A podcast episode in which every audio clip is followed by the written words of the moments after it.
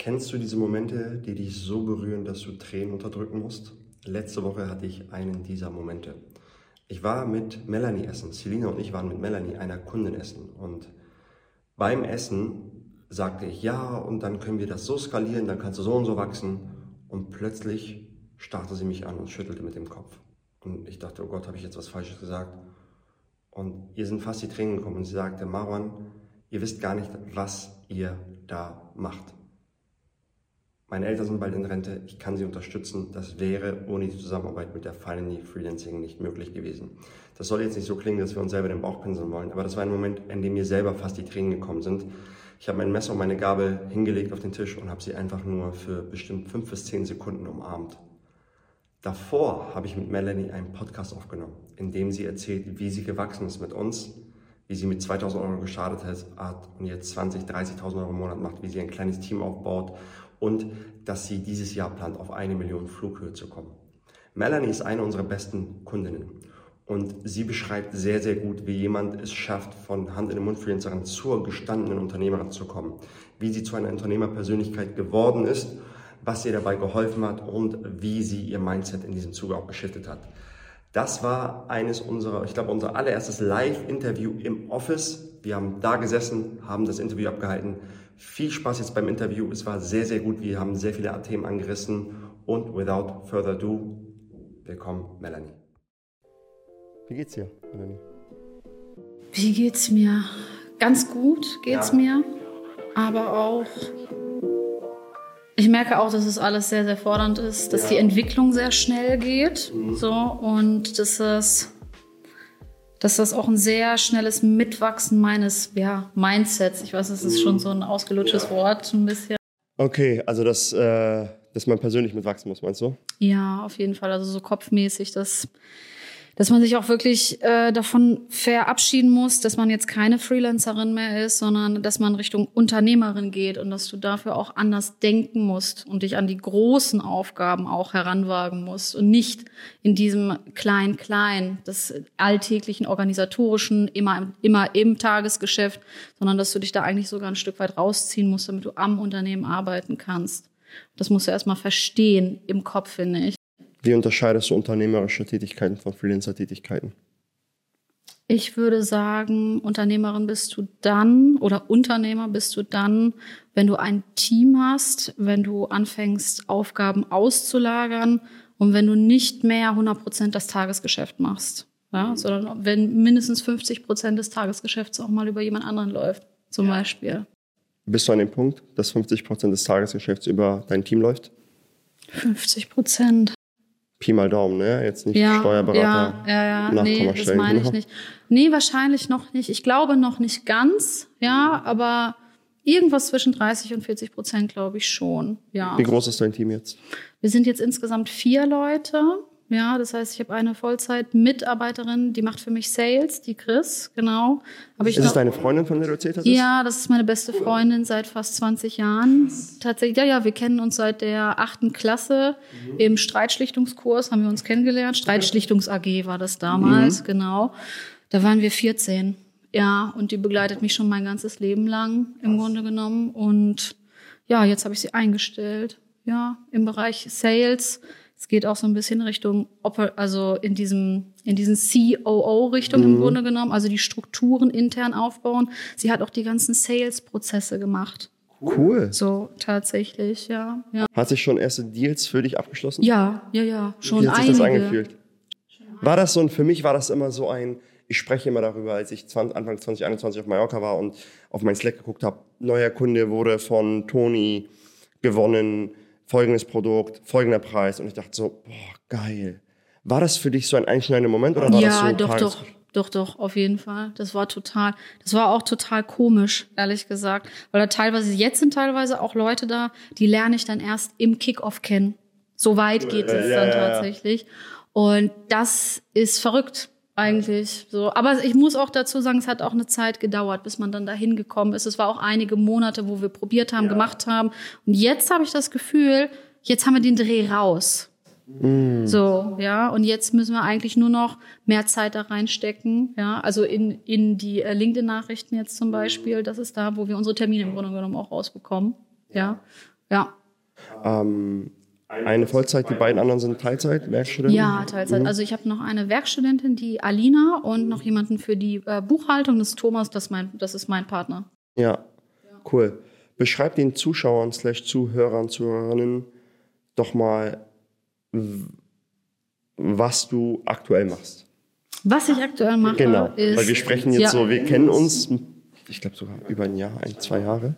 Äh, du seit August 2021, also seit bald Wir, kennen, zwei wir haben bald zweijähriges, wir kennen uns Ja. fast schon zwei Jahre, deswegen sind wir, steigen wir direkt so ein, aber beschreib Ja. doch mal den Leuten, die, die zuschauen, was du aktuell machst, weil ich glaube, das wird sehr viele Leute inspirieren und auch motivieren. Momentan ist so mein Kernprodukt ist gerade die Storytelling Academy für LinkedIn. Und da zeige ich Freelancern und Gründern, Foundern, wie sie ihr LinkedIn professionell aufbauen und halt darüber auch Kundenanfragen gewinnen. Ja, also nicht einfach nur nette Stories auf LinkedIn erzählen, sondern auch wirklich, wie mache ich aus dieser Reichweite, wie mache ich aus der Sichtbarkeit auch wirklich zahlende Kunden. Mhm. Zahl- Also Anfragen oder gehst du auch in den Sales-Prozess rein? Und sagst du einfach, dass sie wirklich Lead-Generierung über LinkedIn. Ich gehe auch tatsächlich teilweise in die Sales-Prozesse rein. Spannend. Ja, ja, ja, genau, genau, genau. Cool. Wie bist du dazu gekommen? Wie hat sich das entwickelt? Ja, das hat sich so entwickelt, oder vielleicht, ich muss da vielleicht jetzt ein bisschen Hol ausholen. gerne aus. Genau. Ja, Das ist the stage is yours. ja ähm, du weißt ja, August 21 habe ich bei dir angefragt, ja, und da war ich an dem, ja, ja, und da war ich an dem Punkt, dass ich ja so seit einem Dreivierteljahr Freelancerin war, ganz frisch, mit Mhm. Ja. so Content-Marketing-Bauchladen. Ja, ich habe Texte gemacht, also Texte angeboten fürs Internet, für Website, für Newsletter, für E-Mail, für Blogartikel, für was weiß ich, was es alles gab.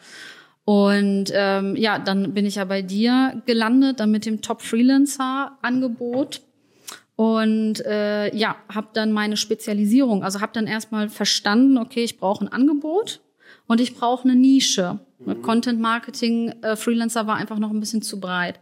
Habe mich dann entwickelt oder habe dann meine Nische gewählt Richtung Blog Marketing für Tech Startups, was ich im Grunde genommen schon vorher auch ganz viel gemacht habe. Aber dann habe ich angefangen, das offen zu kommunizieren einfach auch. Ja. Und darüber kamen dann plötzlich äh, viel mehr Anfragen auch dafür und höhere Umsätze. Dann habe ich gedacht, ich mache Blog-Marketing-Agentur. Das habe ich gedacht. Und mit dem Gedanken bin ich dann ja auch zu dir ins DBO einge, einge, Da haben wir auch schon unser eingestiegen. Interview, glaube ich, wo du, wo du von 3 auf 17.000 Euro gestiegen bist. Genau, genau. Das war noch mit diesem Blog-Angebot, Ja, ne? ja, genau, ja. genau, mhm. genau. Ja, und dann habe ich erstmal gedacht, wie gesagt, ich gehe so Richtung Agen- Agentur. Und dann war aber schon der Zeitraum, wo immer mehr Leute auf mich zukamen und fragten, hey Melanie, kannst du nicht mal mein LinkedIn auch so aufbauen, wie du das für dich selber machst? Ich habe das nämlich, ich habe damit angefangen, mit LinkedIn so richtig angefangen. Vorher immer mal schon ein bisschen abgebrochen und so. Aber richtig angefangen, regulär weitergemacht, war wirklich ab Ende 21. Und ab Anfang 22 habe ich gemerkt, dass da wirklich regelmäßig Kundenanfragen, dass ich richtig gemerkt habe, so, ich setze einen Post ab, ich bekomme eine Kundenanfrage. Wie lange hat das gedauert? Weil viele machen dann den ersten Post und sagen, wo sind die Kundenanfragen? Also vom Start, wo du gesagt hast, ich nehme jetzt LinkedIn ernst, zu Kundenanfragen, wie war die Zeit? Das, Mm, Ich würde sagen, schätzungsweise zwei bis drei Monate. Ich glaube, Mhm. so lange braucht man schon, wenn man wirklich von Null startet halt. Ne? und was für eine Taktung hattest du da? War das ein Post in der Woche? War das, Das ein Post im Monat? ein Post die Woche. Ja, Okay, das war cool. eigentlich noch Mhm. relativ wenig. Genau. Dann hast du Kunden, dann haben Kunden gesagt, hey, wie kann ich das auch für mich machen auf LinkedIn? Ja, ja, genau, Mhm. genau. Und die ersten Kundenanfragen in die Richtung habe ich abgelehnt. Tatsächlich. Weil es nicht in deine Nische passt. Ja, weil ich so dachte, ich hatte so ein bisschen auch vielleicht so ein bisschen Scheuklappen auch. Ja, Ne? ja. Dass ich so dachte, nein, ich muss jetzt auf meinem Blog-Marketing, ich habe das jetzt gewählt, ich muss das jetzt weitermachen. Und dann äh, kamen aber immer mehr Anfragen in diese Richtung rein. Und dann weiß ich noch, dann hatten wir auch mal ein Gespräch dazu, wo ich auch fragte, hey Maron, ist es eigentlich okay, wenn ich jetzt auch mal diese LinkedIn-Richtung probiere? Und du sagtest dann zu mir, na ja, wenn du merkst, dass die Anfragen da, da sind, dass die Nachfragen, Marktfeedback im Grunde genommen ist da, genau. Und dann sagtest du, ja, dann probier das doch einfach mal. Ja. Ich fand es auch so, also du, du hast auch auf mich den Eindruck gemacht, dass es dir Spaß macht. Dass es auch eine Sache ist, weil LinkedIn kommt ja auch viel über, wir gehen gleich nochmal auf den Ist-Stand ein, aber zu der Zeit war es auch auf jeden Fall auch sehr viel über Realness und echte Themen und Verletzlichkeit und solche Dinge zeigen. Und ich hatte bei dir den Eindruck, dass du dass dir das Spaß macht, das so rauszukitzeln, darüber zu schreiben. Glaubst du, dir ist LinkedIn leicht gefallen, weil du eh Schreiberin warst oder unterscheidest du Leute, die SEO-Artikel machen, Blogs machen zu wirklich LinkedIn-Content, weil du sagst, da herrschen andere Spielregeln? Ja, also auf, also da stecken jetzt eigentlich mehrere Fragen ja. drin. Ja, ähm, SEO-Content und LinkedIn-Content ist, ist ist schon zwei verschiedene Spielarten, ja. finde ich. Also vielleicht das erstmal, auch was mir am LinkedIn-Content mehr Spaß gemacht hat, vielleicht auch als an den Blogartikeln. Bei den LinkedIn-Posts, da habe ich gemerkt, da kommt sofort etwas zurück von den Menschen, die kommentieren, die liken, die finden das blöd, die finden das gut, keine Ahnung, aber du kriegst eine Reaktion instantly. Das hast du bei diesem Blogartikel nicht und es ist auch nichts also es ist kein Personal Content, sind halt dann so technische Themen im Grunde genommen. Ne? Also ich hatte vorher viel so Fintech-Startup-Kunden, wo es dann irgendwie darum geht, wie finde ich die beste Finanzierung für mein Startup zum Beispiel. Das ist jetzt nicht so ein hochemotionales Thema einfach, mhm. ja. Und jetzt bei den LinkedIn-Posts konnte ich auch so diese persönliche, emotionale Seite irgendwie noch mehr ausleben und habe irgendwie gemerkt, das liegt mir vielleicht auch ein bisschen besser. Das ist vielleicht auch ein bisschen näher an dem, was ich als Journalistin auch gelernt habe. Da hatten wir ja auch sozusagen auch schon Storytelling ist ja auch Teil von Journalismus im Grunde genommen, ja. Und viele Techniken, die ich aus meinem Journalismusstudium äh, ähm, sozusagen beziehungsweise auch aus meinem Literaturstudium habe, die konnte ich dann dort in meiner LinkedIn, also in meiner Storytelling Academy für LinkedIn, konnte ich sie dann anwenden. Mm, die vorher in so einem, S, in so einem SEO jetzt überspitzt ausgedrückt für ein trockenen, trockenes Finanzprodukt dann keine, keine genau, Platz gefunden haben. Genau, genau. Und plötzlich, also irgendwie, ich habe so gemerkt, alle meine Erfahrungen und alles, was ich davor gemacht habe, es hat sich ganz logisch zusammengefügt in dieser Academy. Und das hat für mich das hat für mich vom ersten Moment an, wo ich dachte, das hat für mich Sinn ergeben einfach. Cool. Ja. Jetzt sind wir wieder bei der Academy gelandet. Ja. Die Leute haben dich gefragt, ob du das nicht auch für sie machen kannst. Dann haben wir gesprochen, habe ich gesagt, ey, wenn der Markt das möchte, wie bist du dann vorgegangen? Weil dann bist du ja auch kurzzeitig zweigleisig gefahren.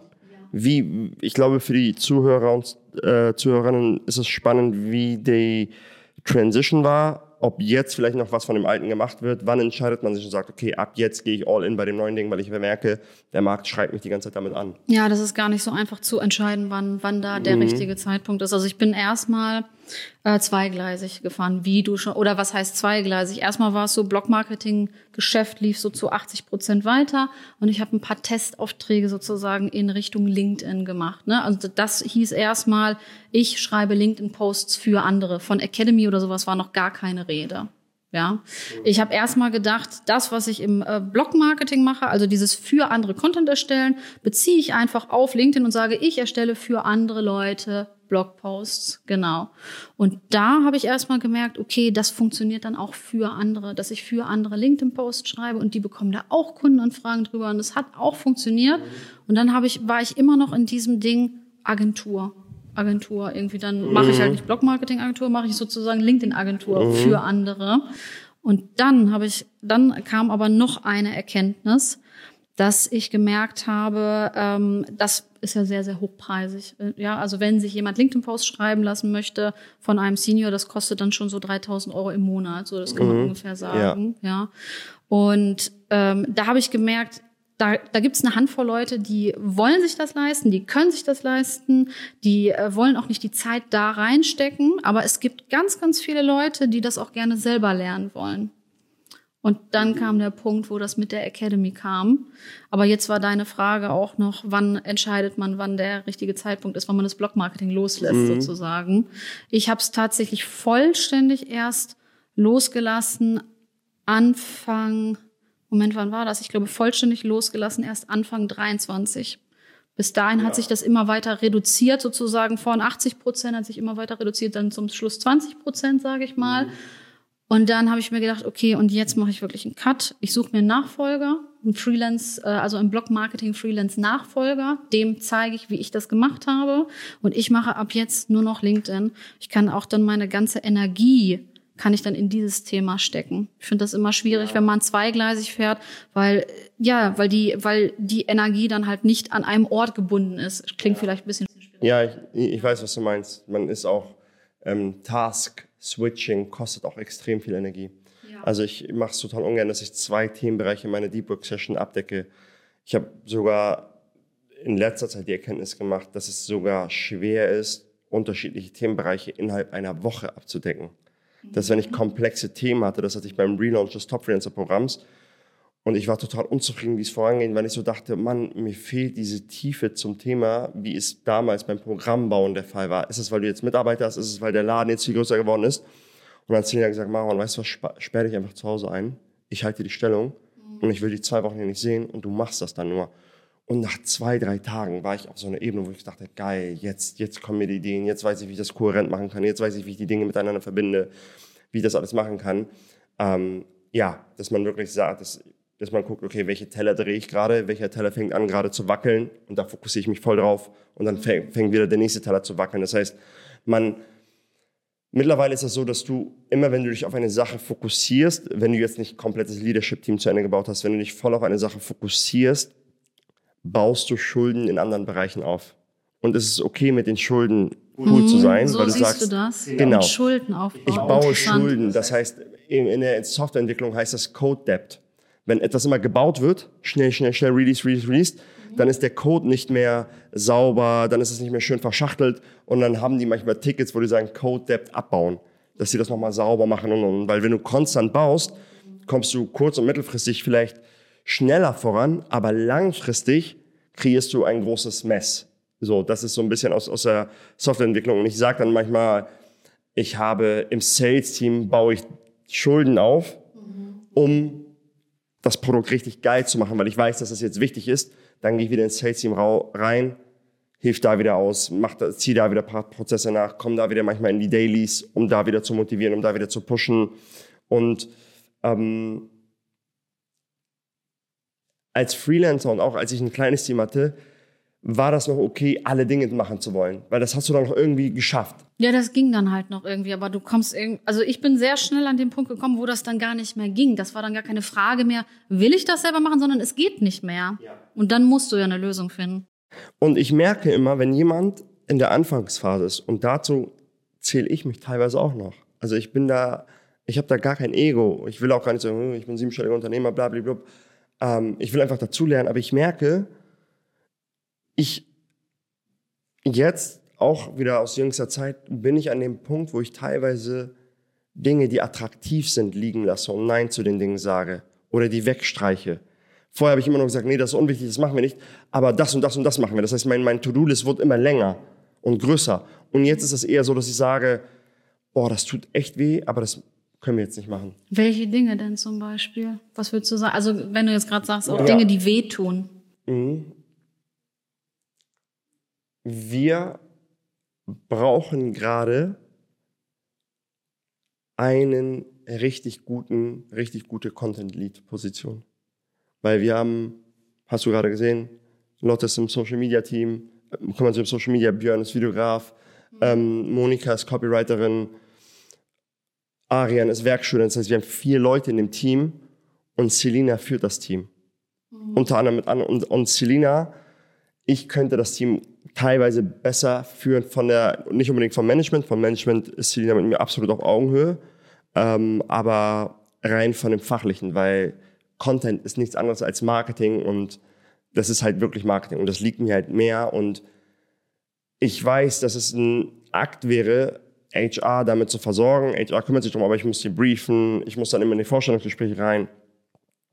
Und das brauche ich zwar gerade, aber das ist hinten angeordnet, weil andere Themen wichtiger sind. Dass ich wieder ins Sales ein bisschen reingehe, denen unter die Arme greife, da die Prozesse nachziehe oder ähm, ein, das steht jetzt bei uns an, ein DBO-Facelift mache, weil wir merken, okay, wir haben das Top Freelancer 2.0 so krass gelauncht, dass das so strahlt, dass das DBO ein bisschen im Schatten davon steht, was vollkommen normal ist, weil das DBO jetzt auch über ein Jahr alt ist, eineinhalb Jahre alt ist so. Und da musst du das DBO natürlich auch nachziehen und da, da nachpushen so. Da würde ich vielleicht an der Stelle, würde ich dich vielleicht mal ein bisschen challengen, weil da frage ich mich nämlich, war das denn wirklich notwendig, das Facelift? Auch fürs Top Freelancer? Mm, ja, ich kann erklären, warum. Ja. Ähm, mit steigenden Ad-Kosten und steigenden Preisen ist die Berechnung einfach wie viel zahle ich für einen Kunden, wie viel Customer Lifetime Value hat der Kunde. Nicht das erste Ticket, Customer Lifetime Value.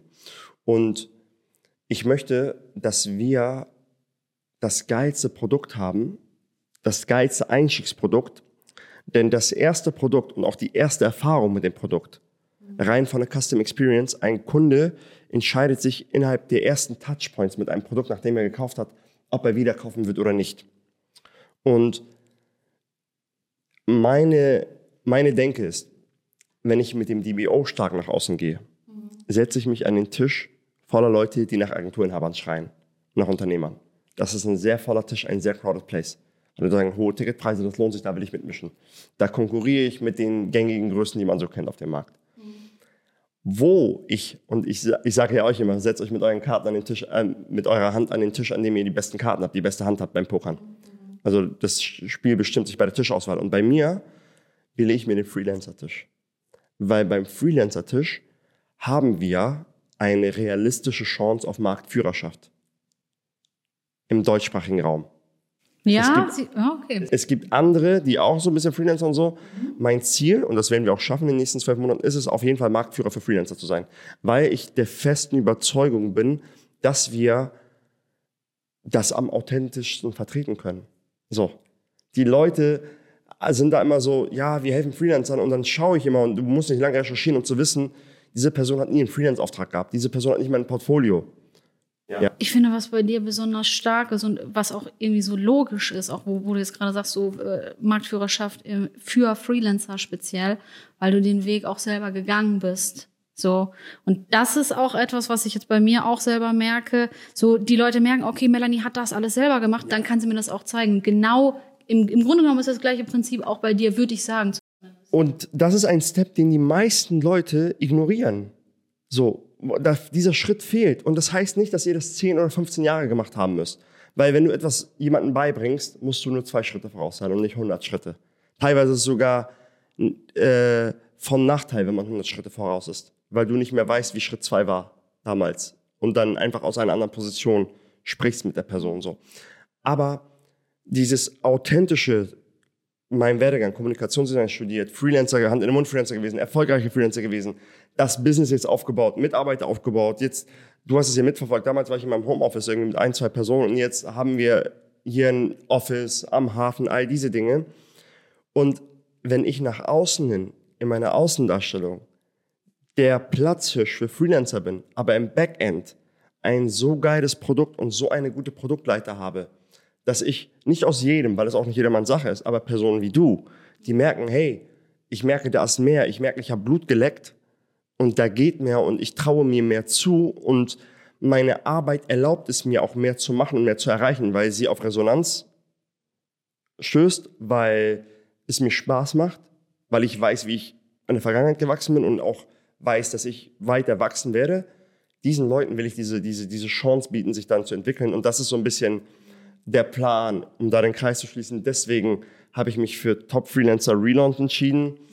Und jetzt haben wir auch so ein bisschen weitere Dinge in der Produkttreppe. Das ist noch nicht ganz spruchreif, aber da werden wir ja mehr Events machen, mehr wirklich, wirklich eine Community, ein Tribe bilden, dass die Leute ein Status, weil wir haben echt eine richtig geile Community, auf die ich so stolz bin. Ja, hast du auch. Also das ohne Zweifel, ohne das muss ich sagen, fast alle, auch alle Freelancer, alle, äh, alle Dienstleister im Grunde genommen, die ich beschäftige, kommen aus deiner Community. Und das ist so, und ja. ich weiß nicht, ich, ich, hab, ich bin der festen Überzeugung, es sind Mächte am Werk, die wir teilweise nicht sehen. Und das ist so, um wieder spirituell zu werden, mhm. wenn man das aus einer guten Seele heraus macht und wenn man es authentisch macht, ich muss keinem was vormachen, ich mag Geld verdienen. So, ich sage, ich mache es nicht wegen des Geldes. Und das halt auch authentisch, ne? Ich mag schöne Uhren, unten steht mein Porsche, alles gut, ich verstecke damit auch nicht. Ich muss jetzt auch keine Ad filmen, wo ich sage, guck mal hier, ich fahr Porsche, willst du auch Porsche fahren? I don't care, aber ich mag diese Dinge und ich verstecke das auch nicht. Aber in dem, was ich da mache, bin ich wie ein Fisch im Wasser und ich bin der festen Überzeugung, dass wir ein geiles Produkt haben, dass wir den Leuten helfen können. Und wir, die Jungs, die gerade das Rebring machen, die meinen, Maron, ey, eure Kunden sehen alle voll gut aus und das, die scheinen echt coole Leute zu sein, weil sonst, ich habe immer das Gefühl, dass, kennst du das, wenn manchmal Hundebesitzer so ein bisschen wie der Hund aussehen? So, ich kenne das manchmal so, manchmal habe ich so Hundebesitzer, der Hund sieht so ähnlich wie der Besitzer aus. Oder wenn Pärchen sich nach einer Zeit voll ähneln. Ich glaube, die sehen, ich glaube, die Gesichtszüge und alles, wenn jemand 30 Jahre schon zusammen ist und sie irgendwann denselben Windbreaker haben mit 50, beide orangen Windbreaker, wo sie mit Trackingrädern Ausflüge machen.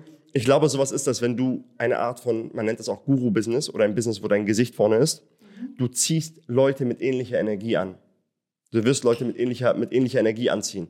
Und wenn ich mir einen Finn anschaue, wenn ich mir dich anschaue, das ist so witzig, weil der, die meiste Demografie unserer Kunden spiegelt immer einen Part von uns, von mir wieder, dieses, äh, das, das, das, das finde ich so schön und das ist so geil, dass, was für eine Community wir da geschaffen haben. Genauso wie ihr, dass ihr euch gestern getroffen habt, Final Freelancing Crew, zum Dinner getroffen. Das ist so, natürlich, ihr macht das und das ist auch nicht, wenn ich sagen, ich, wenn ich nicht, aber das ist schön zu sehen, dass das entstanden ist dadurch.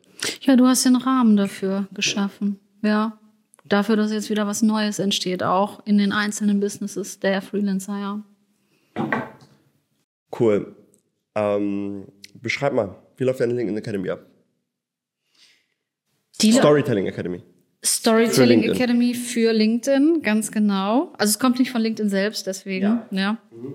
Ähm, genau. Wie läuft es ab? Ähm, ja, im Grunde genommen ist es sehr ähnlich zu dem, was du auch im mhm. Top Freelancer, ich würde es am ehesten mit dem Top Freelancer ja. vergleichen tatsächlich. Ähm, vier Monate Laufzeit, Lernvideos, Worksheets gibt's da drin, die kann man sich selber anschauen. Einmal wöchentlich eine Q&A mit mir. Äh, plus Mail Support und Q&A. Mail Support wird sehr häufig dafür genutzt, dass ähm, mir die Leute LinkedIn-Posts schicken. Cool. Wie komme ich da rein und wie gehe ich da raus? Was habe ich am Ende, was ich vorher nicht hatte, nachdem ich deine Storytelling Academy durchlaufen habe? Du hast innerhalb von vier Monaten auf jeden Fall, dass du wirklich Kundenanfragen aus LinkedIn herausziehst, dass du vor allen Dingen auch Anfragen von Leuten bekommst, die wirklich zu dir passen, mit denen du wirklich arbeiten möchtest, ja, weil du automatisch, weil du automatisch, wenn du wirklich auch wieder das Stichpunkt äh, oder Stichwort, dass du jetzt sagst, wenn man wenn man authentisch ist und etwas wirklich äh, und etwas wirklich mit mit Leidenschaft macht und das auch auf LinkedIn erzählt und traut man oder sich traut man selbst zu sein auf LinkedIn, dann spüren das die Leute und du ziehst damit automatisch Leute an, die das toll finden. Ja, ansonsten würden sie dir ja nicht folgen, wenn die das alle blöd finden würden. Und dann kommen naja wirklich Kundenanfragen raus von Leuten, mit denen du halt wirklich arbeiten willst. Cool. Ja. Hm, kann ich da meine Mitarbeiter reinschicken? Wenn ich jetzt sage, ich habe ein Team und alles, kann ich da meine Mitarbeiter reinschicken? Muss die Copywriting-Skills am besten mitbringen und du sagst, so funktioniert LinkedIn oder sagst du, da kann auch jemand starten, der sonst eigentlich nur das Timing für Social Media Posts gemacht hat, den bekomme ich dazu, dass er Posts schreibt, die engaging genug sind, die Impressions bekommen und dann diese Lead-Potenziale aus den Posts schöpfen kann. Worauf du jetzt gerade anspielst, ist nochmal so ein bisschen eine speziellere Form dieser Storytelling Academy. Das ist die Content Writer Edition.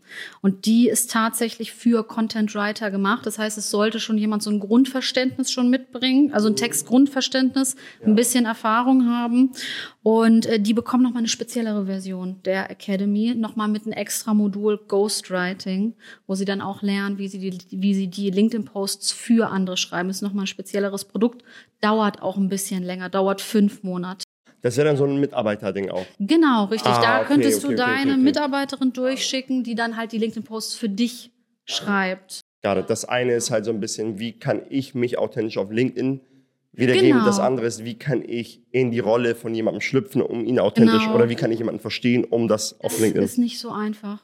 Das ist also das für sich selber aufzubauen, okay, weil du kennst dich ja selber auch. Ja, ja, ja. Da, da aber das der für, Kreis zum Journalismus. Ja, ja, genau. Und das aber für jemand anderen machen und die Story aus jemandem rausholen, das ist nicht so einfach. Das habe ich dann schon nochmal gemerkt, dass es schon nochmal spezieller ist und man dafür halt auch ein bisschen Erfahrung braucht. Deswegen sage ich, ein bisschen Schreiberfahrung wäre schon gut. Ja. ja. Wie schätzt du die aktuelle LinkedIn-Landschaft ein? Heißt, was genau kannst du ein bisschen präzisieren? Ich habe es bewusst offen gehalten. Ich dachte, vielleicht gehst du in eine Richtung. Ich präzisiere mal. Mhm. Mm. Wenn du durch deinen LinkedIn-Feed scrollst, was gefällt dir, was du siehst und was gefällt dir weniger, was du siehst? Was gefällt mir, was ich vielleicht. Ich fange erstmal an mit dem, was mir gefällt. Ja. Ähm, ich bin so ein Mensch, der auch gern, oder ich bin, ich bin ein Deep Talk Mensch würde ich sagen. Ja, ich mag nicht so gerne Smalltalk. Ich führe lieber die tieferen Gespräche. Und auf LinkedIn ist die Chance höher als bei anderen Social Media Kanälen, dass es da auch mal wirklich äh, Textposts geht, die mal in die Tiefe gehen, wo wirklich mal jemand was von sich erzählt und was ehrliches und vielleicht auch etwas, wo er sich verletzlich mitmacht. Ja, und das gefällt mir sehr gut, wenn ich solche Posts sehe, wo, wo jemand etwas von sich offenbart, sozusagen, aus dem ich vielleicht auch noch was lernen kann. Genau. Was mir nicht so gefällt, ist äh, dieses tatsächlich, und das gibt's halt auf LinkedIn auch, das wird auch oft kritisiert und auch zu Recht, finde ich auch, ähm, wenn, wenn jemand nur seine ganzen Erfolge postet und das ist alles toll und das ist toll und das ist toll und aber eigentlich die tausend Sachen ausspart, die eigentlich scheiße gelaufen sind. Ja, das gefällt mir nicht so gut auf LinkedIn. Wie stehst du zu Erfolge im Mantel von Deep Talk verpackt? Mache ich selber. Finde ich ganz gut. Ja, also ich meine, ich äh, mache das ja natürlich auch. Kennst du ja wahrscheinlich auch von LinkedIn, auch von mir, dass ich dann auch mal, wenn ich mal ein Umsatzziel erreicht habe oder so, poste ich auch. Ja, aber ich zeige auch gleichzeitig, wie schwer der Weg dahin war und dass das nicht alles von heute auf morgen ja. passiert ist. Ja. Ich meine Beobachtung mit LinkedIn ist folgende. Das ist, ich kenne ja auch einige Unternehmer und ich weiß, wie die auf LinkedIn sind. Und dann sehe ich die mal hinter LinkedIn und die sagen so, boah, ich kotze im Strahl, ey. Diese LinkedIn-Bubble, dieses, dieses übertrieben, übertrieben politisch sozial korrekte, bloß nicht anecken ähm, und dieses, ich habe mittlerweile oder ich habe manchmal das Gefühl, dass LinkedIn dass es so bestimmte Rezepte gibt, um einfach auf LinkedIn, damit der Post fliegt. Und dass, und dass diese Rezepte so eindeutig sind, dass du nur noch so Posts hast, die sich in Schablonen zwingen. Verstehst du, was ja, ich meine? Ja, ich weiß genau, was du meinst. Und ja, das stimmt auch zum Teil. Aber da ist vielleicht auch gerade, wenn du das jetzt, wenn du LinkedIn als Freelancer, als Unternehmer nutzt, ist vielleicht auch die Frage, okay, was bringt mir dieser Post jetzt, der jetzt viral gegangen ist? Ja. ja. Ich meine, ja, klar, du kannst da, klar, kannst du da äh, eine sehr private Story erzählen, die dann auch vielleicht viral geht, okay. Aber da vielleicht nochmal die Frage, okay, was bringt dir jetzt die ganze Reichweite, wenn da keine Kundenanfragen drüber kommen? Ne? Also das eine, so diese nette Story erzählen, ist die eine Seite. Aber da halt auch wirklich Anfragen rauszuziehen oder etwas daraus zu machen, was auf dein Business einzahlt, das ist eine andere Geschichte. Finde ich. Spannend. Hm.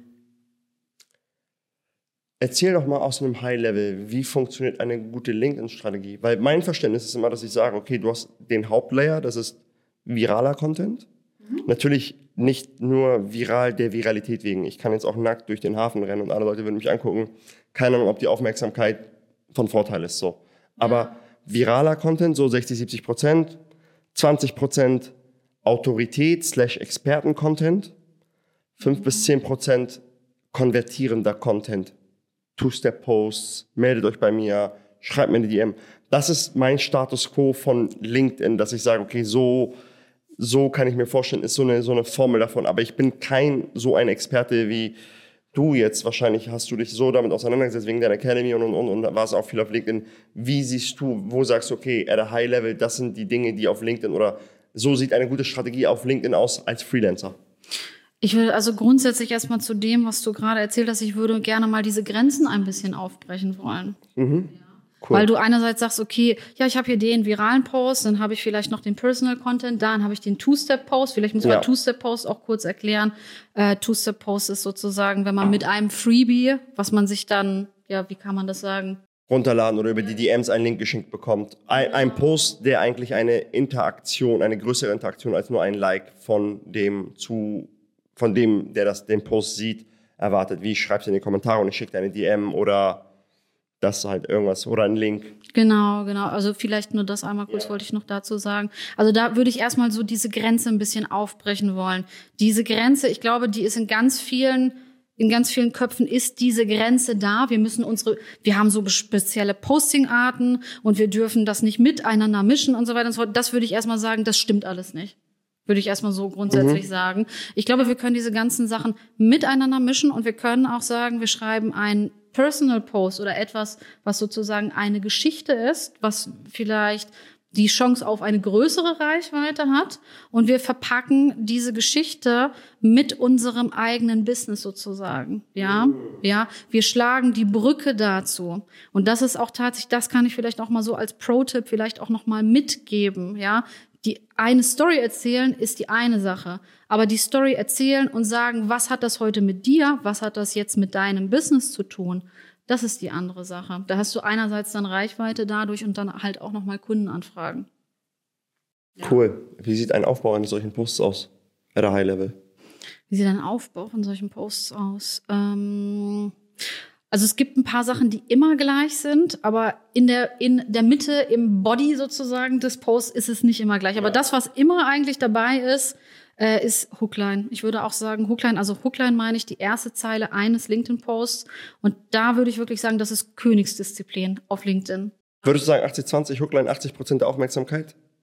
Ja. Krass. Ja, auf jeden Fall. Ich meine, die Hookline sorgt ja dafür, dass man deinen Post überhaupt liest. Also das, was du im Feed siehst, ist ja erstmal Hookline plus Bild. Den Rest des Textes siehst du ja gar nicht. Das heißt, die Hookline muss schon so sein, so neugierig machen, dass jemand auf See More überhaupt klicken will und sich dann den Rest des Posts ansieht. Also ich würde sagen, ich mache es meistens so, ich schreibe den Post komplett runter und dann gehe ich nochmal auf die Hookline ein und gehe da nochmal richtig rein und frage mich immer, okay, ist das jetzt eigentlich knackig genug? Ja, macht das neugierig genug und würde ich das selber auch lesen wollen, wenn das durch meinen Feed läuft?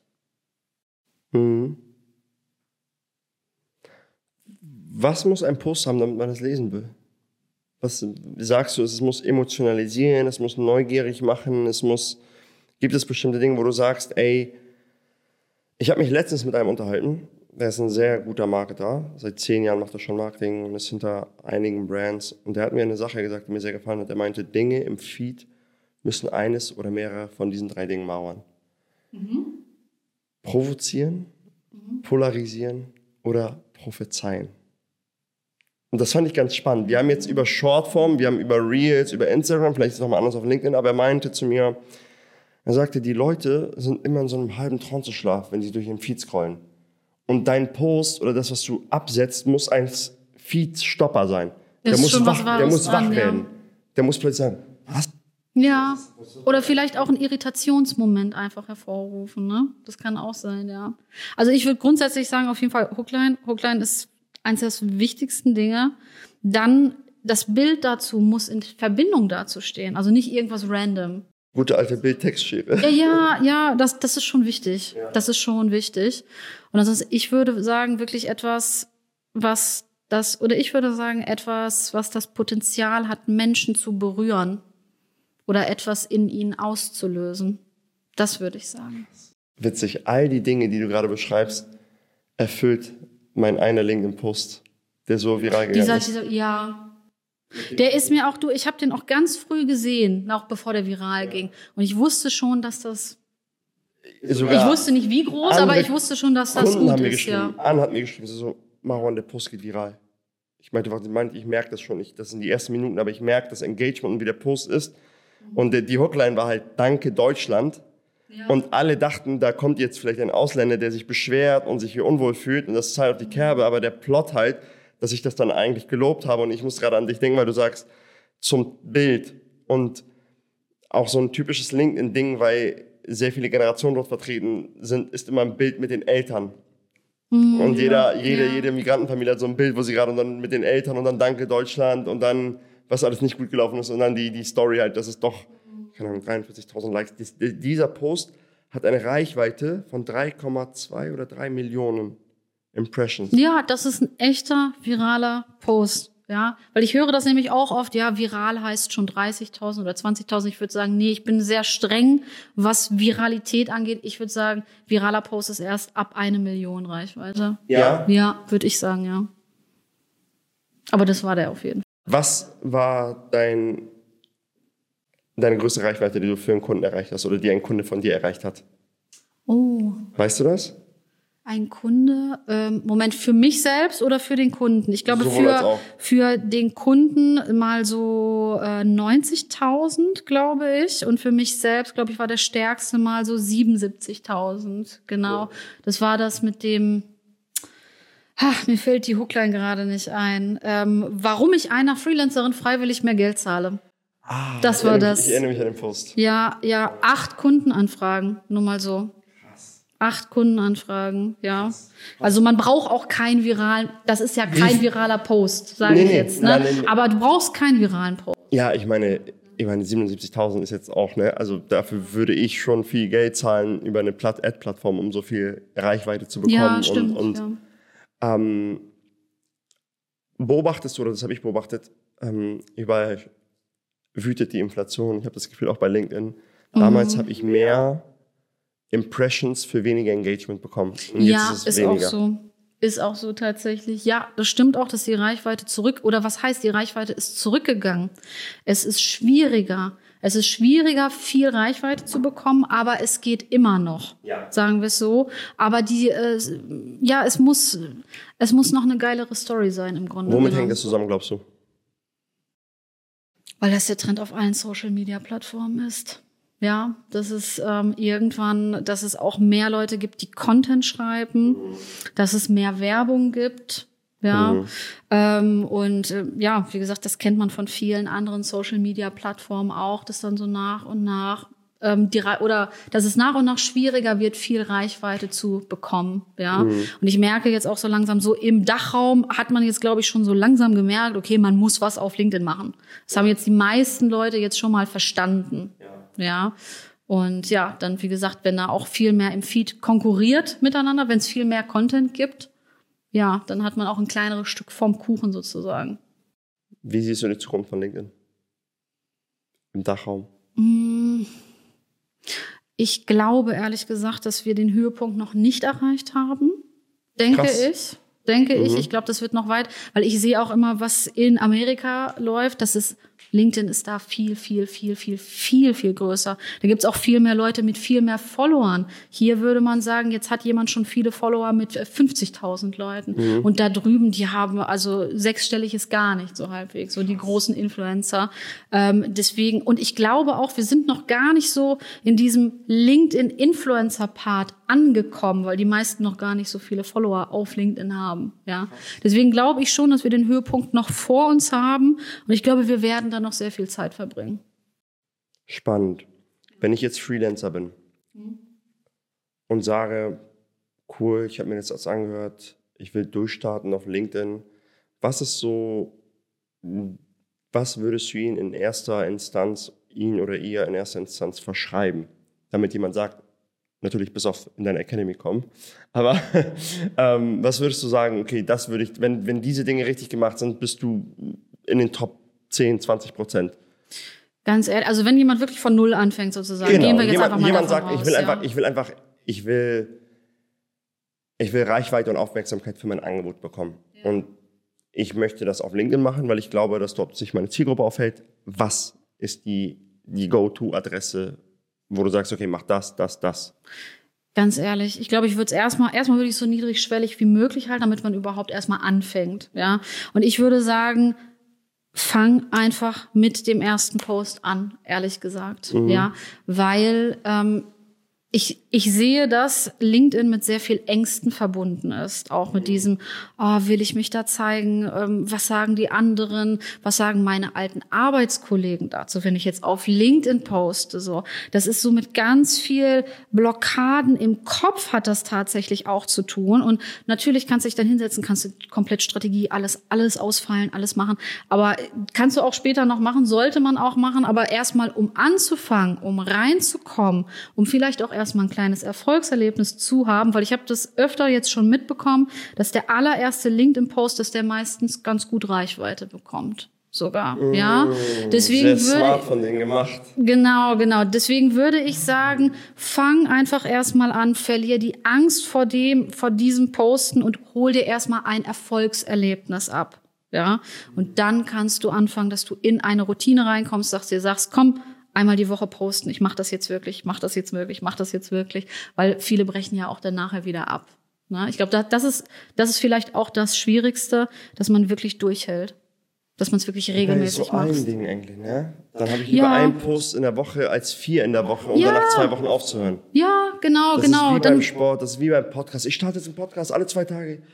Ich, war, ich hatte letztens eine Studie gelesen, die sagt, nur, ich weiß nicht, 90 Prozent der Podcasts hören nach den ersten sechs Folgen auf. Ja, glaube ich Und dir dann sofort. irgendwann, und ja. nur ein Prozent oder so schafft es zu Folge 100. So, wo ich so denke, einfach Continuity, das ist viel wichtiger, als irgendwie das perfekt zu machen. ja, genau, genau. Und das ist vielleicht auch nochmal ein wichtiger Punkt, nicht den Anspruch haben, das perfekt zu machen. Mhm. Wir haben gerade über LinkedIn-Influencer gesprochen im deutschsprachigen Raum. Gibt es da ein paar Namen, die dir so off the bat einfallen, wo du sagst, okay, das, das würde ich schon LinkedIn-Größen nennen, die machen schon ein, zwei Dinge richtig? Gibt es da so Sachen? Mm, Carsten Maschmeyer Ja? fällt mir gerade wie viele ein. Follower hat er? Boah, das weiß ich gar nicht so genau. Also viele. Auf jeden Fall, ich glaube schon im sechsstelligen Bereich, glaube ich schon, ganz genau weiß ich es gerade nicht, ändert sich ja auch dauernd. Ne? Aber der macht auch in seinen LinkedIn-Posts, fiel mir tatsächlich auf, der macht viele Sachen richtig. So, ja, wirklich, auch so von dem Personal Content her. Egal, ob man den jetzt mag oder nicht, aber kann man sich trotzdem mal angucken. Wer ist noch? Frank Thelen ist noch sehr groß, auf jeden Fall. Wird das ja? LinkedIn von denen immer gemacht von jemandem? Ich, ich weiß es nicht, aber ich gehe sehr stark davon aus. Ich glaube nicht, dass die alles selber posten. Dann habe ich noch eine Entdeckung gemacht, dass ich, was ich auch ganz cool fand. Ähm, Karl Theodor zu Guttenberg. Kennst du den noch? Der ist auch auf LinkedIn. Das ist der mit dem Doktortitel? ja, das ist Mit der dem mit. gekauften? Ja, ja, ja, ja, ja, genau. Und der ist jetzt auch auf LinkedIn mit gar nicht, ich glaube, so fünfstelliger Bereich Follower und schreibt sehr interessante, fast so romanartige literarische LinkedIn, also ganz interessant eigentlich. Er macht es, er macht, also er hat eine ganz, ganz eigene Art und er zieht damit enorm viele Leute an. Musst du dir mal angucken, ja. Das ist wirklich interessant, ja. Die Beobachtung, die ich gemacht habe, also die ich so ein bisschen mitbekomme, ich habe immer das Gefühl, dass LinkedIn ein bestimmtes soziales Narrativ pushen möchte, Das heißt, gesellschaftliches ja. Narrativ pushen möchte. Ähm, und wenn du, es kann aber auch sein, dass es die LinkedIn-Bubble ist. Also man baut pusht. sich seine LinkedIn-Bubble natürlich auch selbst, muss man auch Das- dazu sagen. Das ne? stimmt ja. auch. Ähm, Beispiel, wir haben bei, wir haben Selinas Account aufgebaut und wir haben bei ihr so Female Entrepreneurship. Die Karte wollen wir nicht spielen, weil ich finde, ich ziehe da die Grenze, wo ich sage, ich will auf keinen Fall irgendwas vertreten oder Werte oder Dinge vertreten, hinter denen ich nicht stehe, nur um viral zu gehen. So. Mhm, ja. So, Selina bei Selina ist genauso. Für sie zum Beispiel, sie macht, sie sieht das so, dass sie sagt, ich bin einfach Geschäftspartnerin von meinem Freund, Punkt. Aber ich will nicht, dass für mich eine Lanze gebrochen wird, weil ich eine Frau bin. So, Punkt. Ich bin einfach COO, Punkt. Ich bin nicht Female COO. Ich mag das Dinge auch gar nicht. So, dieses, ja. weil ich denke so ein bisschen, das ist so, guck mal, ich bin eine Frau und hab's geschafft. Ich finde, das impliziert schon, dass, da fängt schon die Ungleichheit an. So. Das, Mhm, natürlich gibt's, gibt's da auch viele. Auf jeden Fall wollen wir das bei ihr nicht so spielen, aber was wir bei ihr gespielt haben, ist die erfolgreiche weibliche Person, die Business macht. Und ich merke, sie hat viel mehr Auftrieb, als ich es damals hatte. Und ihr Account fängt gerade an. Sie hat von sechs, sieben Posts, hat sie mittlerweile, sind bestimmt drei, vier über 100 Likes. Und das sind die ersten Posts. Es kann natürlich auch sein, dass du sagst, Maron, guck mal, sie spielt in den Sphären deiner Brand mit. Ich glaube, das wäre auch so gegangen. Natürlich pass, ist ihr Avatar auch natürlich sehr so Doktor, Medizin gedroppt, dann CEO einer Company, Übersicht, das ist etwas, was da, das meine ich halt mit diesem, das ist ein sehr bestimmtes Narrativ, was in der Gesellschaft gerade gern gesehen ist. Glaubst du, dass LinkedIn das pusht oder dass es die jeweilige Bubble ist, die das pusht oder nicht? Ich glaube, es ist eine Kombination. Also wie auch meistens. Also erstmal glaube ich, äh, dass sie einen sehr interessanten Hintergrund auch hat. So von der Medizin, jetzt hier COO. Das ist so an sich schon so. Das Ja. ist so ein kleiner Irritationsmoment so, ah, ist ja interessant, lese ich mal. So, das ist schon spannend, finde ich. Ähm, und dann glaube ich so die ersten paar Posts. Ich habe das bei meiner Mitarbeiterin habe ich das auch gemerkt. Ja, ähm, die hat den allerersten Post hat sie gemacht mit irgendwie 28.000 Reichweite. Danach auch noch mal fast 40.000, so ein paar Posts hintereinander auch. Vielleicht liegt es auch daran, glaube ich, wenn jemand gerade erst anfängt. Die erste Dosis gibt's umsonst. Ja, ja, ja, ja, ein bisschen schon. Ja, ich glaube, das hat damit auch schon was zu tun. Ja, aber ansonsten ist es einfach, ich, ich glaube, es ist auch einfach ein spannender Werdegang. Okay. Okay, also eine Kombination aus beiden, dass am Anfang ein bisschen gepusht wird und dann spannender Werdegang. Cool. Werdegang ist ein gutes Wort. Wie sieht das für dich kurz- und mittelfristig oder vielleicht auch langfristig aus? Was sind deine Ziele? Weil, also auch nochmal für alle, die zuhören, das ist eine krasse, krasse Entwicklung, die du hingelegt hast in den letzten eineinhalb, zwei Jahren.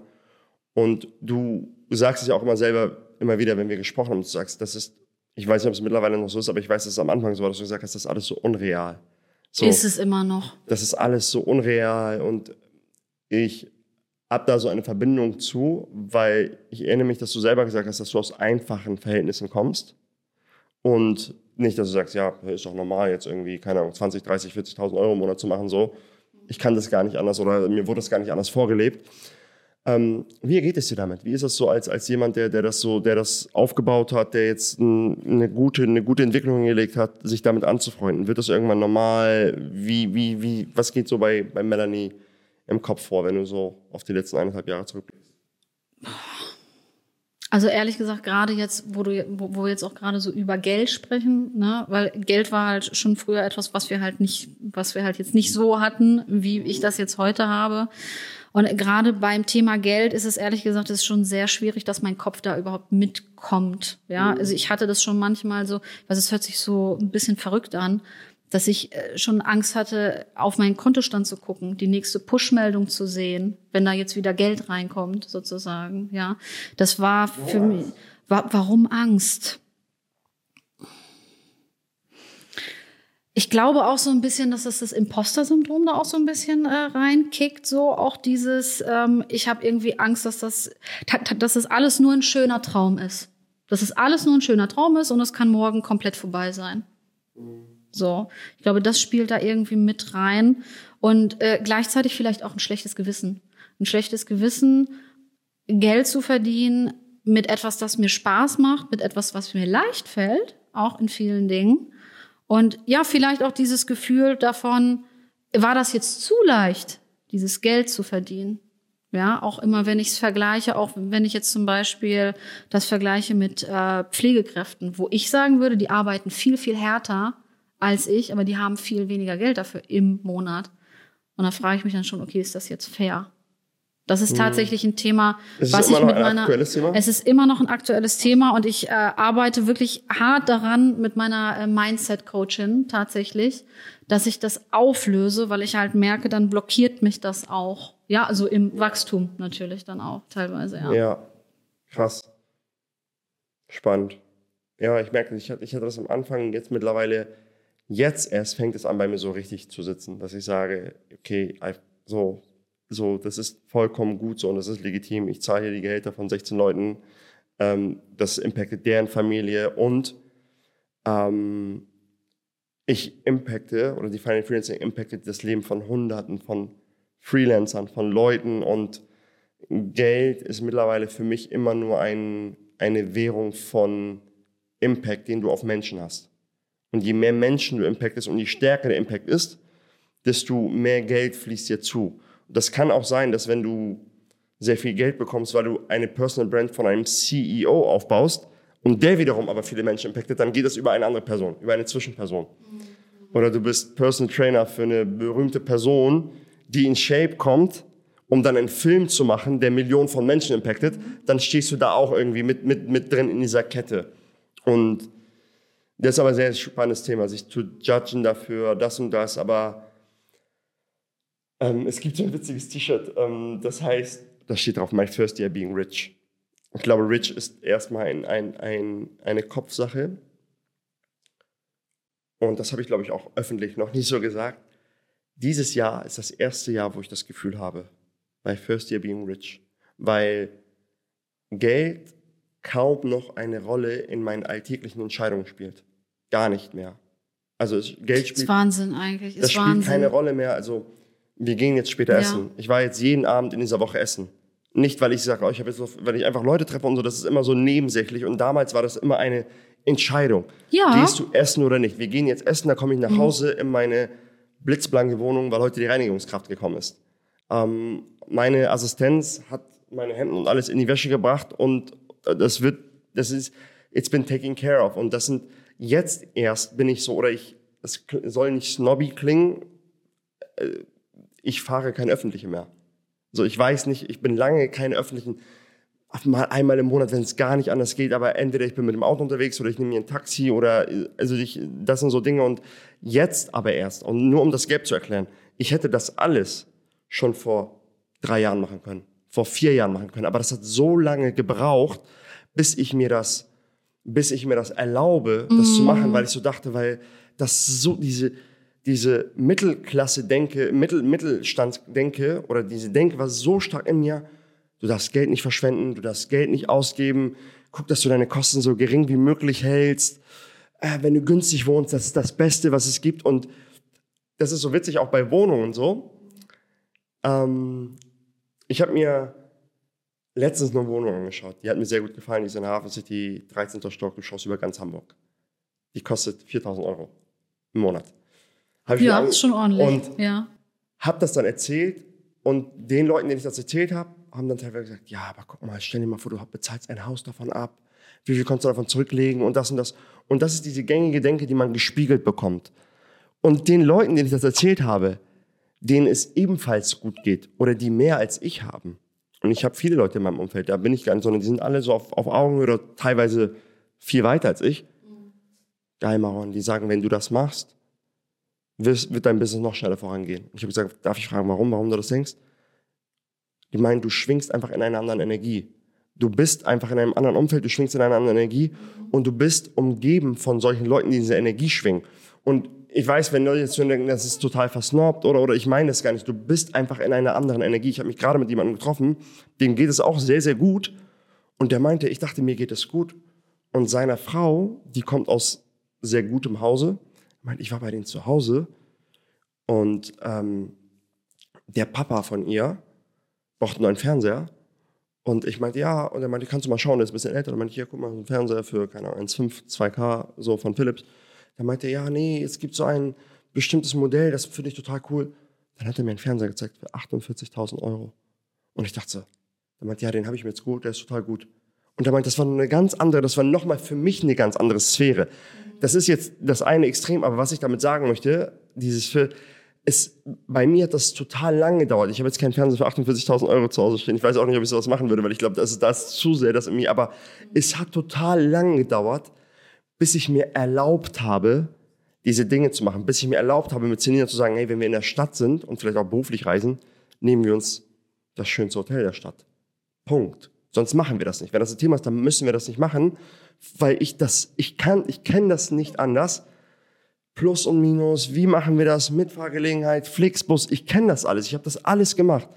Ich habe einmal die Woche Geld zusammengespart, um mittags Döner essen zu gehen in der Berufsschule. Also ich, diese Dinge mhm. habe ich alles gemacht mhm. und deswegen ähm, finde ich das, sehe ich diesen Kontrast dazu und ähm, es ist nicht besser und nicht, also ich finde das für mich besser, aber ich judge das nicht für andere, aber ich lasse mich dafür auch nicht verurteilen, weil ich die andere Seite kenne und weil ich immer noch, ich habe ich letztens in meinen Instagram-Story gepostet, immer noch regelmäßig da zurück hingehe, wo ich herkomme. Um zu sehen, krass, da bist du hergekommen, um es sich zu erlauben, sich auf die Schulter zu klopfen und zu sagen, hey, weil man neigt immer so dazu, das nächste Ding nach vorne zu schauen. What's next, what's next? Und das bringt immer Unzufriedenheit.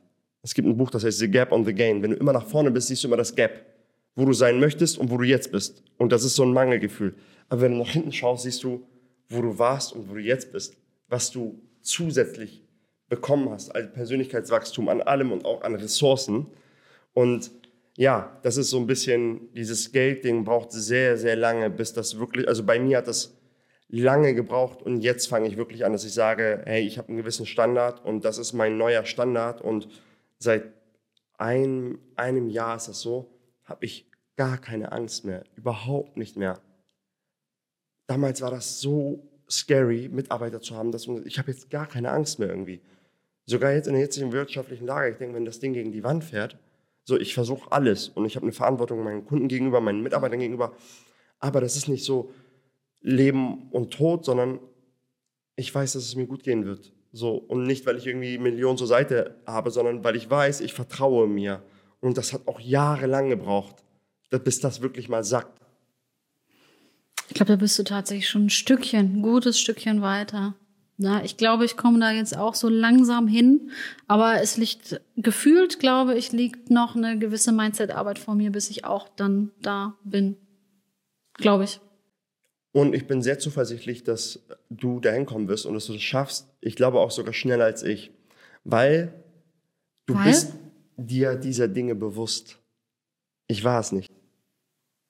Aber wundert mich, also ich erlebe dich eigentlich als so einen sehr reflektierten Menschen, der über Ich diese bin sehr ganzen Dinge sehr stark nachdenkt, aber Aber ich hatte das nie, also ich bin reflektiert, aber in diesem Bereich hatte ich das nie, dass ich denke, wenn ich für mich einen Standard definiere und sage, das ist mein Standard, ich will nicht mehr darunter, dann hat das was mit Selbstwertschätzung, Selbstrespekt zu tun. Das hatte ich nicht. Ich dachte immer dieses, so gut es geht, so tief es geht, unter deinen Verhältnissen zu leben. Und es gibt eine Zeit und einen Ort dafür und das ist auch gut so. Aber irgendwann ist es auch gut, Steps zu machen. Und das kam erst sehr spät bei mir. Und du weißt, dass es ein Thema ist. Vielleicht auch durch uns, durch dein Umfeld, durch andere Dinge. Du weißt, dass es ein Thema ist. Und du weißt, dass du jetzt daran arbeitest. Ich hatte keinen Coach dafür oder so. Und ich hatte auch nicht Leute in meinem Umfeld, die da waren, wo ich sein wollte. Das ist auch ganz, ganz, ganz wichtig so. Und das ist halt auch wirklich, mit was für Leuten umgibst du dich, was, das sind alles, ich glaube ganz, ganz fest an, vielleicht wenn man mich über Videos und sagt, aber ich bin auch, ich habe eine esoterische Seite und ich auch glaube ganz, ganz fest auch an Schwingungen, an was hast du für ein Mindset, wie siehst du die Dinge, bist du eher so scarce und sagst, okay, was kann mir genommen werden oder bist du eher abundant und sagst, hey, das fließt alles und es muss fließen, wie du gerade gesagt hast, dass du das Gefühl hast, dass viele der unserer Kunden sich das Geld hin und her schieben, das Geld fließt. Das ist gut. Und das ist halt eine Sache. Ich, hab, ich arbeite teilweise auch mit unseren Kunden, so dass ich sage, da hat mir diese Person da mal ausgeholfen, da hat mir diese Person da mal ausgeholfen, da wurde mir beim Branding geholfen, da habe ich mir das angeschaut. Das ist vollkommen in Ordnung so. Wohin soll es gehen für dich die nächsten Jahre? Mit deiner Academy, mit, deiner, mit deinem Unternehmen. Hast du mittlerweile eine GmbH? nee, noch keine GmbH, aber ich muss dieses Jahr was entscheiden. Sagen wir es mal so. Ich muss mich da noch gerade einlesen. Ich habe ähm, der Alexander Keck hat mir sein Buch geschickt schon vor einiger Zeit. Äh, das muss, also bin ich jetzt gerade bei, auf jeden Fall, dass ich mich mit dem Thema auseinandersetze. Und ansonsten, ich denke, ich denke, dass es noch mehr Academy-Formate geben wird, glaube ich, über LinkedIn hinaus. Und ich glaube ehrlich gesagt, dass das nicht, das ist jetzt meine erste Firma, glaube ich. Das ist nicht, das ist nicht das einzige Unternehmen, was ich aufbauen werde, glaube ich. Das wird noch weitergehen. Wie genau, weiß ich nicht, aber ich glaube wirklich, dass das der Anfang ist. Dass das alles noch viel größer wird irgendwann. Siehst du dich eher als jemand, der, weil ich kann mir die Frage schon beantworten, ich will sie dir stellen. Ich glaube, ich kann mir die Frage beantworten. Aber ich, ich finde es spannend, einfach für die Zuhörer das mal zu wissen, weil das gleiche habe ich bei Chantal erlebt. Ähm, macht dir Unternehmertum mehr Spaß oder deine Fach, das, das Fachliche, was du darin machst, die Operative? Oh, das ist schwierig. Ganz ehrlich finde ich schwierig zu sagen. Finde ich schwierig weil das auch dieses äh, Schreiben und dieses mit Leuten inter, interagieren, das ist auch mein, das ist auch meine Leidenschaft. Aber ich habe jetzt eine, also ich habe ein, eine neue Leidenschaft entdeckt, von der ich nicht wusste, dass sie da ist. So, und das ist das Unternehmertum. Ja, ich habe nicht, also ich habe auch vorher nie gedacht, auch bevor ich bei dir war, ich habe nie darüber nachgedacht, ja, man könnte ja eine Firma gründen oder so. Ich bin ja auch mit bei dir bin ich angefangen als Freelancerin und hatte nur den Plan, ja, ich muss irgendwie ein bisschen mehr Geld verdienen, weil hier mit 2000, 3000 Euro rumzukrebsen ist nicht so schön. So mit so mit dieser Erwartungshaltung bin ich bei Top Freelancer rein und habe dann, dann war der nächste Step, der nächste Step mehr Umsatz und dann habe ich so gedacht, ah, man könnte ein Unternehmen aufbauen. So. Und dann habe ich entdeckt, dass ich das gar nicht so schlecht mache. So. Ähm, ja, also ich würde sagen, es ist jetzt eine, eine zweite Leidenschaft, aber ich kann, ich kann nicht genau sagen, was ich jetzt lieber davon mache. Oder ich kann mich im Moment nicht entscheiden, sagen wir es so. Aber vielleicht kommt die Entscheidung jetzt irgendwann in den nächsten Jahren. Was ist dein Ziel für dieses Jahr, dein Umsatzziel? Umsatzziel für dieses Jahr. Also ja, ja, ich wollte auf eine Million Umsatz äh, kommen. Denke, das werden wir nicht schaffen, glaube ich. Ähm, weil wir einfach auf dem Weg dahin noch einiges noch dazulernen mussten, für uns herausfinden mussten, wie funktioniert Sales für uns tatsächlich. Aber ich denke, wir kommen dieses Jahr auf jeden Fall auf Flughöhe von 83.333 Euro und 33 Cent. Ja, also auf eine Million. Also ich glaube, da kommen wir dieses Jahr auf jeden Fall hin. Und ansonsten, ich gehe schon von einer Also ich gehe schon von einer Verdrei- oder Vervierfachung aus, glaube ich schon. Ja, also letztes Jahr hatten wir 200.000 Euro Umsatz und ich denke schon dieses Jahr, dass es so in Richtung in Richtung äh, 600 beziehungsweise irgendwo zwischen 600 und 800.000, glaube ich. Da kommen wir dieses Jahr hin. Und am Anfang der Zusammenarbeit warst du bei 30, 40.000 im Jahr. Flughöhe. Moment. Also 21 habe ich, ja, ich glaube so, boah, ich weiß es jetzt nicht mehr hundertprozentig, so ungefähr 50.000 Umsatz. 21, 22 war dann, ich meine, das war ja schon enorm eigentlich. Das war eine Vervierfachung von 50 auf 200.000 jetzt letztes Jahr. Und dieses Jahr kommt auf jeden Fall nochmal eine ordentliche Schippe drauf, auch wenn es jetzt noch nicht die Umsatzmillion ist, aber die kommt dann noch. Krass. Ja. Ich finde es so schön, dass das, also wenn, es ist so schwer greifbar, wenn man bei den 40, 50.000 ist. So, und, und wenn, man, wenn man die richtigen Dinge zur richtigen Zeit macht und da halt, ne, ich weiß, wie hart du dafür gearbeitet hast. So, keiner wird das so gut wissen wie du, weil du mit deinen Struggles schlafen gegangen bist, mit deinen Sorgen und so. Ich habe es mitverfolgt und ich habe dich ein Stück weit unterstützt. Ich weiß, du, du holst ja dann auch Mindset-Coach und solche Dinge, aber ich, ich habe dich in diesem Business-Bereich ein Stück weit unterstützt. Aber das heißt, da kannst du dir echt auf die Schulter klopfen, da kannst du stolz auf dich sein und ich habe auch parallel, ich finde immer, Umsätze spiegeln immer ein Stück weit nicht, doch ein Stück weit schon auch die persönliche Entwicklung wieder. Und ich, ich, ich sehe richtig, wie du auch ein Stück weit zu einer anderen Person geworden bist. Auf dem Weg Ein dorthin. Stück weit, ja. So. Oder was heißt andere Person, aber auf jeden Fall weiterentwickelt. Weiterentwickelt. Weiterentwickelt, würde ich sagen. Genau, dich weiterentwickelt hast. Das ist ja immer weiterentwickeln als entweder du hast neue gesunde oder neue Gewohnheiten dir angeeignet und alte von bestimmten alten Gewohnheiten losgelassen. Und das habe ich auch bei dir ganz stark gesehen. Und das ist so, äh, für mich ist das das Schönste am Unternehmertum, dass du die, die Summe deiner Gewohnheiten, die Summe deiner Persönlichkeit, alles spiegelt sich in deinem Unternehmen wieder. Wie das läuft, wie es ist, wie, wie, wie alles so läuft. Und du bist immer, du bist immer, ich habe, letztens habe ich mich mit einem unterhalten, meinte, ja, das und das und Mitarbeiter, und meinte, ja, bei euch ist Leadership gerade Engpass und du musst die nächste, du musst die, das nächste Learning im Leadership meistern, um auf eine 10 Millionen Company zu kommen. Und ich merke halt, wenn ein Maron, der das Ding schon gemeistert hat, hätte jetzt eine 10 Millionen Company und ich weiß, dass ich das in den nächsten 12 bis 24 Monaten meistern werde und dann die Company auf 10 Millionen bekomme und dann frage ich mich, was ist das nächste Learning, was ich meistern muss, um weiterzukommen so. Und das ist deswegen liebe ich Unternehmertum, weil das ist für mich eines der schönsten Spiele, die es so gibt. Ist es auch. Ist es auch. Also, ich, ja, ich hätte es, ich hätte es auch ehrlich gesagt jetzt vorher nie gedacht. Ich bin ja auch durch und durch eine Geisteswissenschaftlerin. So, ja. Ja, Literatur studiert, Ja. Kulturwissenschaft studiert. Und ich habe immer so gedacht, na ja, die, die Firmen aufbauen, die machen halt irgendwas mit BW, mit BWL. Also ich habe mich selber nie in der Lage gesehen, auch, dass äh, ich sowas aufbauen kann. Ähm, aber ich finde jetzt auch gerade, was ich super spannend finde, ist auch so dieses Spiel aus, was sagt dir der Markt, was für ein Feedback spiegeln die dir zurück, ja. Deswegen finde ich das auch so schön mit LinkedIn, weil es auch gleichzeitig ist mein Markt Feedback-Forschungsfeld ja. eigentlich, ja. Weil ich bin da ganz nah dran auch an den Leuten und sehe, was für Wünsche, was für Schmerzen haben die auch gerade. Und dann kann ich mich hinsetzen und kann das passende Produkt für die entwickeln, um genau das so zuzuschneiden, wie die das brauchen und es dann halt mit M, mit einem MVP sozusagen, so war das ja bei der Academy auch, erstmal das eine, das nur ein einziges Modul gebaut und dann mit Early Bird Tickets verkauft. Und dann habe ich gemerkt, okay, jetzt kommen die ersten Leute rein. Jetzt kann ich die Academy wirklich fertig bauen, sozusagen. Ja. So war das so ganz, ganz lean, so wie ich das aus den Startups auch kannte. Ich komme ja aus diesem ganzen Ja. Startup-Umfeld. Und da ist es auch so, du fängst so ganz, ganz, ganz, ganz, ganz lean an.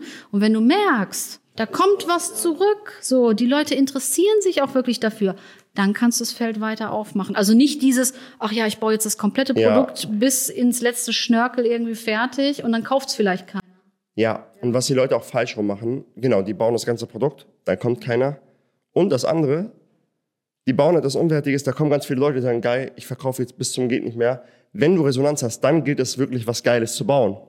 Weil du weißt, die wollen das. Und dann kannst du noch mal eine V2, eine V3, eine V4, da auch wieder, warum ich Tofflinenzer 2.0 gemacht habe, weil ich merke, das hat Resonanz und die Leute haben Bock drauf und das ist wirklich ein gutes Produkt.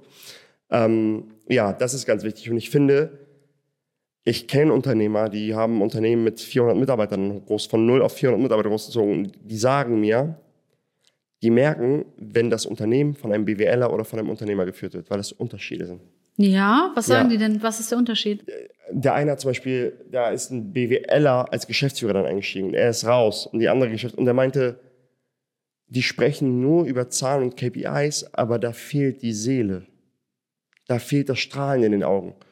Und für mich ist das, für mich ist es eine Kunst. Das ist so Enthusiasmus. Das ist, ich war letztens bei einer ehemaligen Freundin, mit der ich studiert habe und Kommunikationsdesign studiert und die sind da einige von denen, ich weiß nicht, ob die sich selber so nennen würden, würde ich sagen, sind im konventionellen Sinne ein bisschen alternativer angehaucht, so, weißt du, so alternativ und Das war bei Genau. mir auch so, das Genau. Umfeld damals, ja. sehr, sehr alternativ angehaucht und dann, und ich lief darum mit meinen Shorts und mit einer Gitarre, so wie man mich halt eigentlich nicht kennt, sondern Business Maro, ähm, und lief darum und habe so ein bisschen rumgeblödet, dann sagte die eine, ja, ähm, der sieht aus wie ein Künstler. Und dann meinte die ehemalige Kommilitonin von mir, mit der ich befreundet war, meint sie, nee, der ist genau das Gegenteil, der ist Unternehmer. Und da war ein anderer, der auch Unternehmer war und hat mich angegrenzt. Und der kam später zu mir, da meinte er, sie weiß nicht, dass Unternehmertum eigentlich Kunst ist. Da meinte ich, ja, ich weiß, ich sehe das auch so. Weil das ist schon, du machst deine eigene Bewegung, du hast deine eigene Kultur, das ist wie dein eigener kleiner Staat, wie die Dinge in deiner Firma laufen. Das hat alles ein bisschen deine Seele. Wie, wie stehst du zu den Details? Wo setzt du den Fokus? Das ist ja wie ein, ein Kunstwerk schaffen für mich. Ja, es ist auch so ein bisschen so dieses, du erschaffst ja etwas aus dem Nichts. Genau. Eigentlich. Genau. Ja, für mich ist ein ein BWLer Wahnsinn, jemand, der, ja. der in einem Finanzamt sitzt oder keine Ahnung, oder Steuern macht, aber das, Unter das Unternehmertum, das, das zu schaffen, mit einem weißen Blatt Papier anfangen, das ist für mich was Schönes und das soll jetzt nicht so klingen, also ich, ich setze mich hier nicht hin und sage, ich habe zig Unternehmen auf Milliardenhöhe, sondern für mich bin ich ein ganz, ganz, ganz kleines Ding am Unternehmerhorizont, aber es macht Spaß und ich bin, ich freue mich auf die Zukunft und auf die Male, auf die ich auf die Schnauze bekomme, um dann aufzustehen und daraus zu lernen und dann zu sagen, okay, another try, another try, another try, so. Das ist halt das Schöne. Geil. Melanie. Ich fand das Gespräch richtig, richtig gut. Wenn, oder wie fandst du das Gespräch? Wie hat dir das gefallen? Ich fand es sehr gut, dich mal so live persönlich zu erleben. Aber ich finde tatsächlich, du bist nicht so viel anders ähm, als im, so wie aus den QAs, wie ich dich auch kenne. Und ja, es ist schön, sich mit es ist schön, sich mit jemandem auszutauschen, der auch eine Leidenschaft für etwas empfindet. Und das Ja. spürt man. Cool. Ich habe die Erfahrung, also ich mache gerade die Erfahrung, dass ich merke, dass eine andere Energie in Live-Interviews herrscht.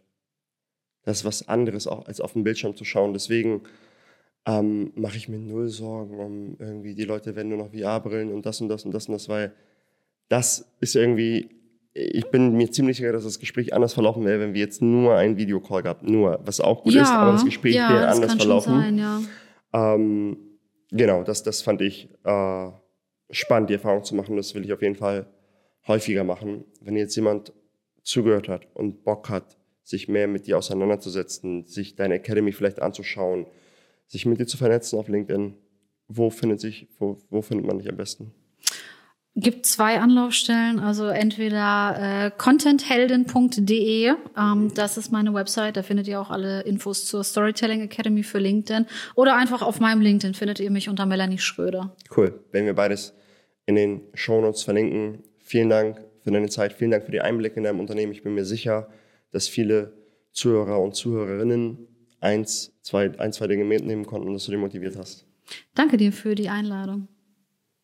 Cool.